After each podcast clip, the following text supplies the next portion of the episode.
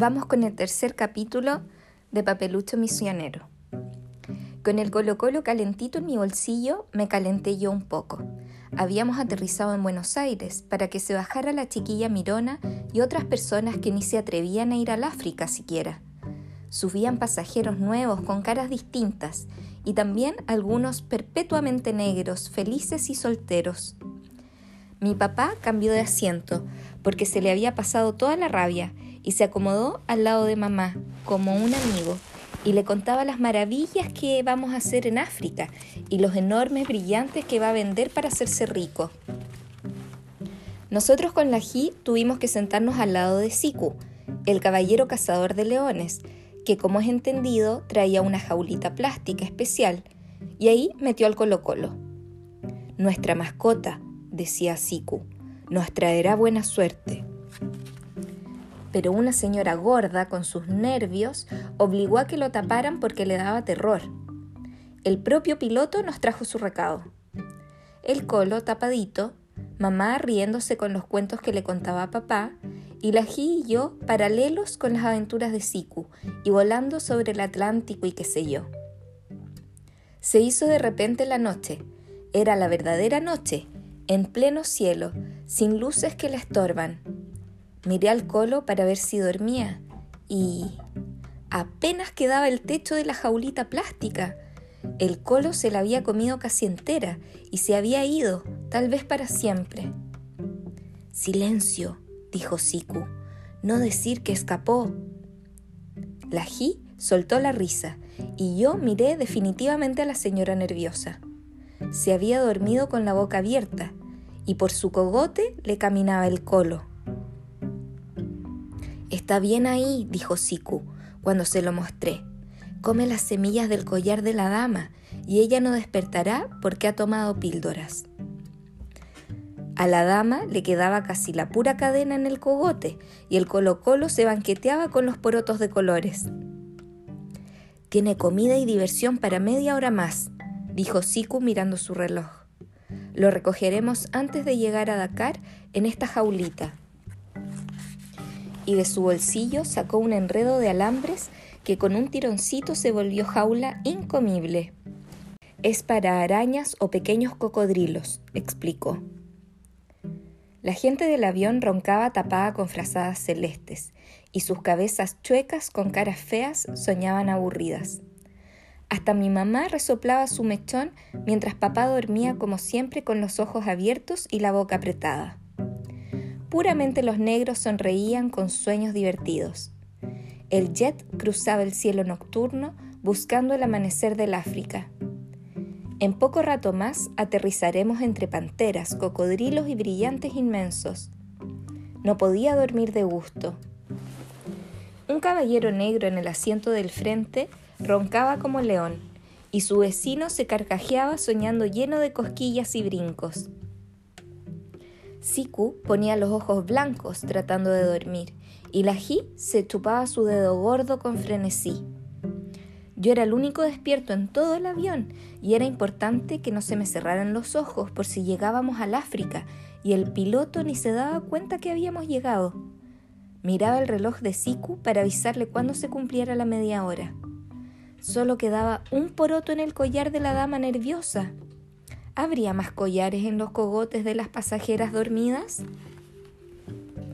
Traté de despertar a Siku, porque el colo ya había mordido el último poroto, el negro, pero Siku era un pontón de piedra indespertable.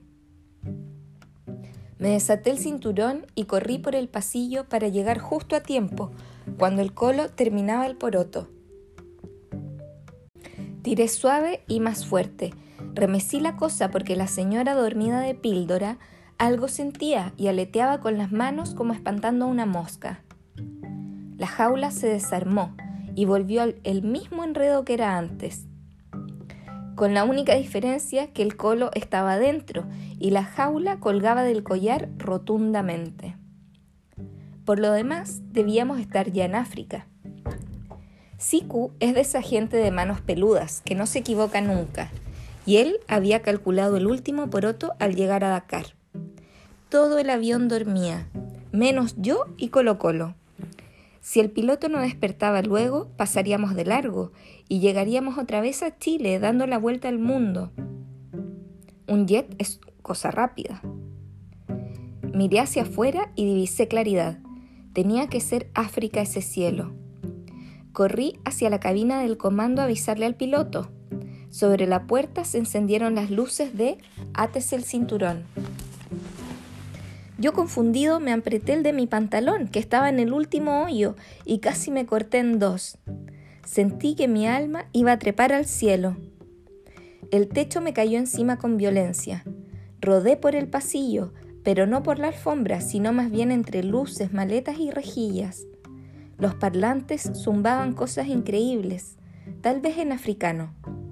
Ni supe cómo aterricé en la falda de una monja de esas que creen en Dios hasta dormidas y no se asustan de nada. Alabado sea el Señor, dijo, sujetándome con sus manos rosadas y gorditas. Hemos llegado a Dakar. El jet corría pajarón por la pista abollada de los suelos del África. Los pasajeros comenzaban a reajustarse enderezando cogotes, abriendo ojos lagañosos sin el mayor bostezo se oyó un grito maquiavélico y el avión tiritó como una ballena eléctrica y se paró ahí mismo. Por el pasillo, como la sombra de un relámpago, pasó corriendo el colo desnudo de su jaula. Había un zumbido raro en el aire y un no sé qué algodonado en los oídos. La señora nerviosa explicaba sonriente que había tenido un sueño de que un ratón le colgaba del cogote y se hacía la simpática para borrar su grito asustador. La Ji le preguntaba a mi monja por qué tenía la cara en una caja. Papá y Siku hablaban a un tiempo y mamá se confundía otra vez como si estuviera en casa propia. Habíamos llegado. Se abrió la puerta del jet y entró aire de amanecer. Tenía olor a un caldo descosido y la luz del aeropuerto era rosada y desfallecida. Al poner la escalera del avión, bajó por ella con majestuoso apuro el Colo-Colo y atravesó la pista acelerado. Las manos del piloto me sujetaron perpetuo. Déjalo ir, me dijo. Viene la policía. Entraron tres caballeros negros de uniforme blanco. Se veían macanudos. Aunque sus caras de chocolito brillaban sabrosas y derretidas, tenían modales de policías de verdad, muy amables. Miraban los papeles de nosotros y seguían de largo. Parece que buscaban otra cosa, tal vez al pobre Colo, que bajó sin papeles. La Ji estaba a punto de dormirse otra vez. Cerraba los ojos aunque estaba de pie. Oye, le dije, no te duermas, Estamos en la tierra de los elefantes, los de los chistes. Bueno, me dijo, ¿sabes por qué los elefantes tienen cuatro patas? No, porque si tuvieran una sola serían sirenas. Y hoy, de repente, encontré mi diario. En África se pierde todo y hasta mi colo se perdió para siempre, porque cuando aterrizamos en Dakar se acercaron a papá y a Siku unos caballeros chocolitos hablando en jerigonza. Papá me apretaba el reloj pulsera mientras yo rezaba electrónicamente porque este país fuera bastante grande para que el Colo Colo se pudiera esconder del enemigo y bastante chico para poder encontrarme otra vez con él. Yo rezaba en castellano, pero estaba en África y Dios no me oyó porque no me entendió. Nunca más vi a Colocolito. Desde ese momento todos hablan en raro, menos yo. Todos saben dónde ir, menos yo. Todos se conocen y se ríen, menos yo. Desde ese momento yo estaba solo en un país de amanecida, con olor distinto, ropa distinta y gestos raros. Miré a mamá, porque mi papá se había puesto ya medio africano. Mamá y la Ji se habían achicado y parecían gente de esa que hace cola. Le tomé la mano a mamá y estaba pegajosa y fría, y era como de otra, de una señora que no manda. Le duró un puro día nomás. Siku daba órdenes a los caballeros negros, que se pusieron reverenciosos y corrieron con nuestras maletas por la pista. Nosotros los seguíamos, mientras yo elegía un avión grande y majestuoso para el otro viaje. Pero los chocolitos treparon todos en un fuñique matapiojo y ahí subimos los cinco. Era el avión de Siku. Cuando nos elevamos, mamá tenía cara de dibujo animado sin colores, pero papá le hablaba, le chisteaba, la acariciaba tanto que por fin se le borró esa cara. Y nosotros con la G nos fuimos donde el piloto, que nos enseñaba a pilotear con señas y risas de dientes blancos. El avioncito brincaba y se costaleaba en el aire sin caerse, y así llegamos a Cano. Era otro aeropuerto africano, lleno de africanos y de aviones choros, pero no africanos. Hacía un calor africano y un hambre chileno y una sed elefántica, y la losa de la pista echaba un vapor tiritón. Uno estaba sordo y chato y despistado, porque donde esperaba serpientes había autos, y donde debía haber selvas de frutas ricas había un restaurante con bebidas en botella. Menos mal que el hambre no tiene idioma, así que con varias botellas familiares y unos cuantos guisos raros me sentí menos chico, menos sordo y un poco más enchufado. Estuvimos tres días alojados en un hotel caliente con puertas de persianas, sábanas calientes y caballeros transpirados, que entraban y salían secándose el cogote. Todos hablaban raro y algo de inglés. Yo me hice amigo del señor que entregaba las llaves en el mesón del hotel. Aprendí inglés con él y acarreaba maletas a los autos. Mi mamá se bañaba y se bañaba, y la Ji jugaba desnudita con una muñeca negra también desnuda, que le regaló Siku. El papá y Siku salían todo el día y llegaban peleando. Una pura vez salimos a conocer calles y plazas y pasamos por un pedacito de selva gastronómico, pero a nadie le interesó. Lo que les gustaba era una famosa muralla que ni acababa nunca. Esa noche supe por fin que nos íbamos porque papá había convencido a Siku que él dejó su contrato por diamantes y no por otra cosa. También le dijo papá a mamá que Sico era obtuso, iluso y no sé qué otra cuestión con uso, pero genial. Mamá le contestaba una pura frase. Estamos metidos en esto y habrá que seguir adelante. Y suspiraba, secándose la frente. Partir de Cano no era trabajo, porque ni deshicimos las maletas y mi papá se bañaba con la camisa puesta para quedar más fresco. Así que no hubo que hacer maletas, pero claro, mi diario siguió perdido. Y partimos en el avión de Siku para Elizabethville.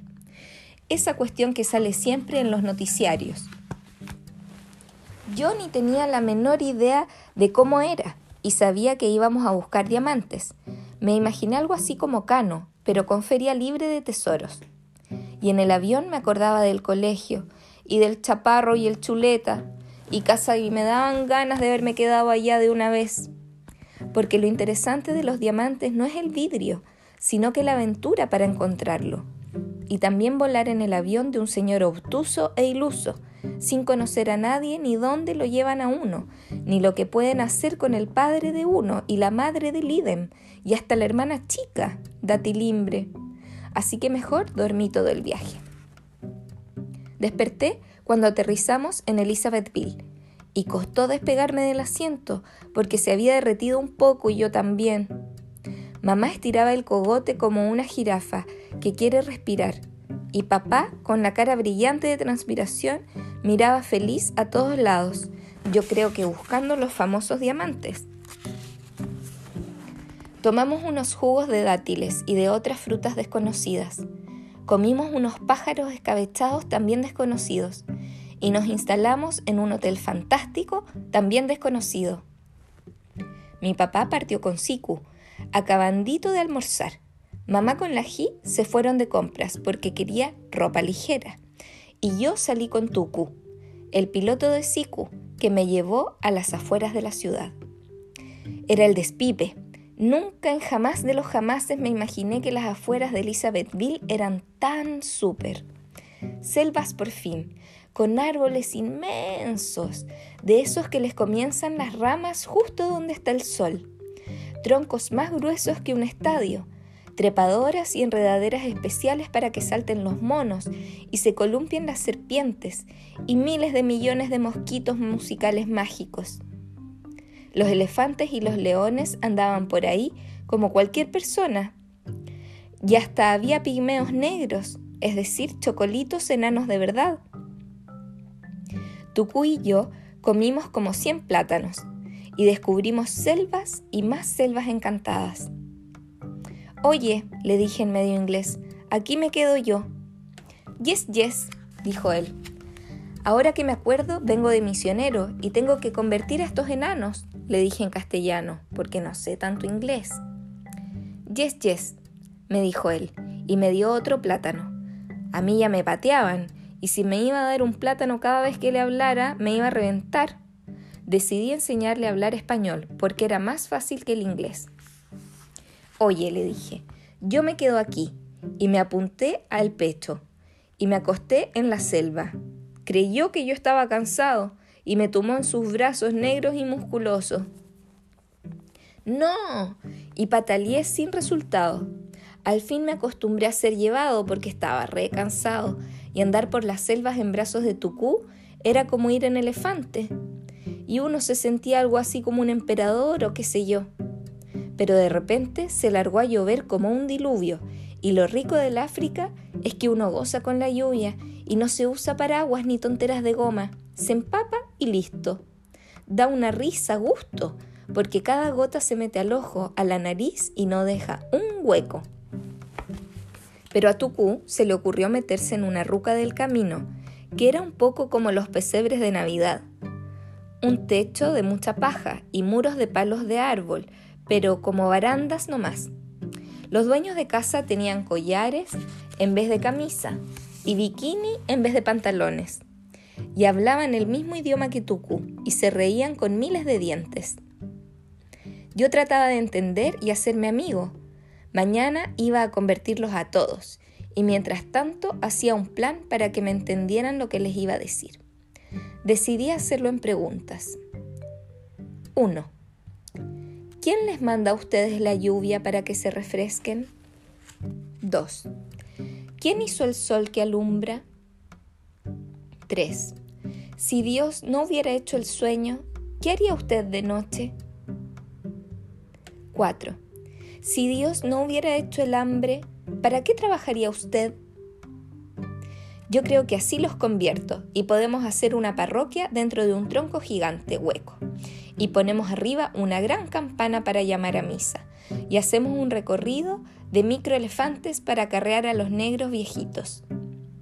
Creo que los negros se van derecho al cielo, porque aquí nadie peca, porque ni hay como pecar. Cada vez que uno decide que feliz donde está, viene el son contradictorio y tiene que viajar más. Estaba soñando unos sueños chorifly esa mañana los enanitos negros me seguían en una procesión derecho al cielo y caminábamos resbalosamente sin pasos, con música de mosquitos y de alas, haciendo milagros y amaestrando serpientes, mientras nos seguía una interminable cola de elefantes, leones y cebras sudorosas, cuando de repente me enredé en un tigre que me apretaba el brazo. Era papá despertándome. Despierta, hombre. En media hora más salimos para Kimberley. ¿Kimberley? ¿Qué vamos a hacer a Kimberley? A los diamantes. A eso hemos venido. Yo lo espero aquí. Vaya usted a Kimberley si quiere. Yo ya me acostumbré a vivir aquí. A la vuelta me recoge. Nada de eso, caballerito, dijo papá con ese modo que no me gusta. A vestirse y andando. No me interesan los diamantes, dije poniéndome la camisa, y tampoco son los diamantes lo que más importa. En este caso sí, he dejado todo por ellos. Son puros vidrios, alegué mientras mamá me pasaba la peineta. A mí y a Dios no nos interesan. Y lo miré de hipo en hipo. Él me despreció y cerró su maletín con rabia. Yo creo que se sintió subdesarrollado. Llegó Siku con esa cara de risa misteriosa con secretos de mambas y cuchicheos de mosquitos o de moscas tsetse. Traía una caja de chocolates y un collar de mil colores para mamá. A papá le trajo cigarros negros. Eso bueno tiene Siku, siempre trae sorpresas. Ahora conocerás la selva y sus leopardos, me dijo frunciendo un ojo. Ahora entraremos al corazón del África. Conocerás el Transvaal, las avestruces, el oro y los diamantes. ¿Qué clase de animal es el Transvaal? pregunté. No animal, región de tesoros, dijo y abrió los brazos como abrazando los famosos tesoros. Subimos al taxi con un chofer más negro que un teléfono y atravesamos calles calientes con su aire tembloroso.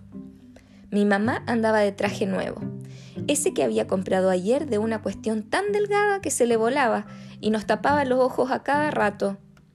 La Ji iba en traje de baño y nosotros los hombres con la camisa pegada entera al cuero transpirado.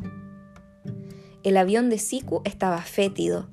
Olía aceite caliente, a gente caliente y a fruta caliente. Tuku me había armado un asiento a su lado en el comando y me tenía unos anteojos de aviador un poco grandes y un poco quebrados, pero me dejó pilotear un buen poco. Cuando íbamos a llegar al Transvaal, empezó a fallar la porquería de motorcito del avión. Escupía, tosía y se callaba un rato. Tucú abría y tiraba cuestiones. Se veía confundido. Siku llegó con cara de loco. Falta combustible, dijo poniéndose blanco. ¿Por qué, Tucú? Yo creo que falta benzina, dije para tranquilizarlo. Tucú no contestaba. Movía el comando como si fuera a toda velocidad. Mientras el pajarraco bajaba de picada, yo pensé, parece que nos llegó. Lo mejor es no tener miedo. Porque lo que nos va a pasar igual con miedo que sin. Alguien gritaba, Señor, ten piedad de nos. Pero antes de decir otros, el avión dio un corcovo, un cabezazo y un ruido de matapiojo muerto. Estábamos en el suelo el avión roto como un volantín y un pelotón de nosotros hecho un enredo entre fierros, piernas ajenas, alambres, astillas y cabezas de otros. Por suerte, cada cabeza tenía su cogote y se enderezaba tiznada, llorona alguna, perpetua otra. Tuku tenía una gotera de sangre en la nariz y Siku se había puesto plomo con rayas verdes. Salimos del enredo y papá y mamá dieron gracias a Dios, y yo también. Siku y Tuku nos miraban paulatinamente, mientras la Ji se golpeaba el pecho, tal vez arrepentida. ¡Qué escapada! dijo papá, tratando de sonreír, mientras palmoteaba a mamá para que fuera valiente. Nadie se ha hecho daño. Ha sido un milagro, decía mamá hablando a saltitos. ¿Por qué faltó combustible? preguntaba Siku al pobre Tuku, que miraba su avión que yacía fallecido. No es la primera vez que lo roban del estanque, explicaba Tuku en su idioma que yo entiendo pero no puedo hablar. ¿Dónde estamos? preguntaba Siku a su piloto. Recién había dejado atrás el río Limpopo, dijo Tuku. Tenemos todavía dos horas de luz para orientarnos. ¿Has salvado la brújula? La buscamos entre las astillas y fierros, sin poder encontrarla. Siku ya lloraba de desesperación, porque él tenía la obligación de llevarnos a Kimberley. Habíamos caído en una especie de potrero verde, inmenso, lleno de ovejas mironas y copuchentas que se cuchicheaban de nosotros. No veía gente, pero allá lejos se divisaban bosques y pasaban los pájaros volando apurados. No hacía mucho calor, pero lo que me molestaba eran esos millones de ojos de ovejas mironas que nos hacían sentir raros. Cada vez se llenaba más de ovejas el potrero, cada vez se nos acercaban más con sus ojos de botones. Mamá, con su vestido nuevo hecho tiritas, registraba las ruinas buscando algo para darnos de comer. Había plátanos reventados, chocolates derretidos, un jamón en lata y una botella entera de naranjada estábamos salvados, no moriríamos de hambre, que creo que es la peor muerte. Siku, Tuku y papá juntaban los pedazos de un mapa y discutían dónde estábamos. Yo comía plátanos reventados que tienen gusto a segunda mano. Tanto ganado asegura que hay algún rancho cerca, dijo Siku. Debe haber un gerente a cargo de este capital, un gringo bien acondicionado. Sin brújula no conviene separarnos, dijo papá. Nos hará bien a todos caminar con ustedes hasta encontrar el rancho. Así terminamos el tercer capítulo de Papelucho Misionero. Soy Dani Serrano y espero que vuelvas para el próximo capítulo. Chao, chao.